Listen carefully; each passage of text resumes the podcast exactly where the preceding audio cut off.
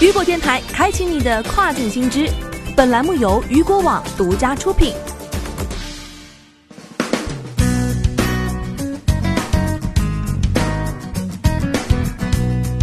Hello，大家好，欢迎大家收听这个时段的跨境风云。接下来将带您一起来了解到的是，亚马逊因疫情建议纽约新泽西员工远程办公。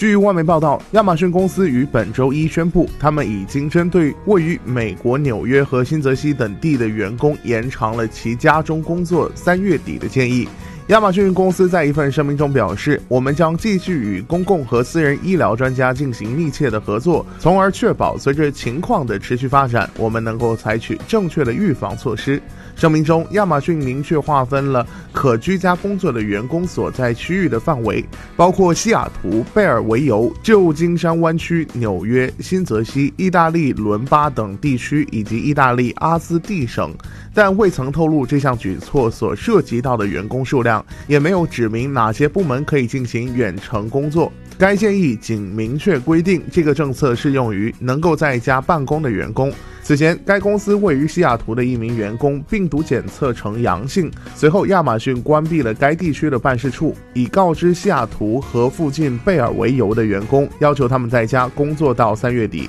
此外，亚马逊上周五向员工发出的备忘录还表示，亚马逊已经告诉了为其递送包裹的合同司机，如果他们在新型冠状病毒肺炎疫情中发病，就应该待在家里。亚马逊此时再发出上述建议，证明其一直在大力的降低新冠病毒的传播风险。针对在家办公的问题，周一纽约市长也敦促市民尽可能的在家工作。他表示，对于允许更多员工远程办公的业务，我们希望你们能这样做。他说：“我们只是想减少乘坐公共交通工具的人数，以便腾出更多的空间。”美国纽约是华盛顿以外全美疫情爆发最严重的州。截至美东时间九号晚五点，纽约已经确诊一百四十二人患新冠肺炎。纽约新泽西港务局局长也被确诊感染。随着疫情不断的升级，纽约多所高校已经宣布关闭校园，转为线上教学。上周六，该州州长安德鲁科莫已经宣布了进入紧急状态。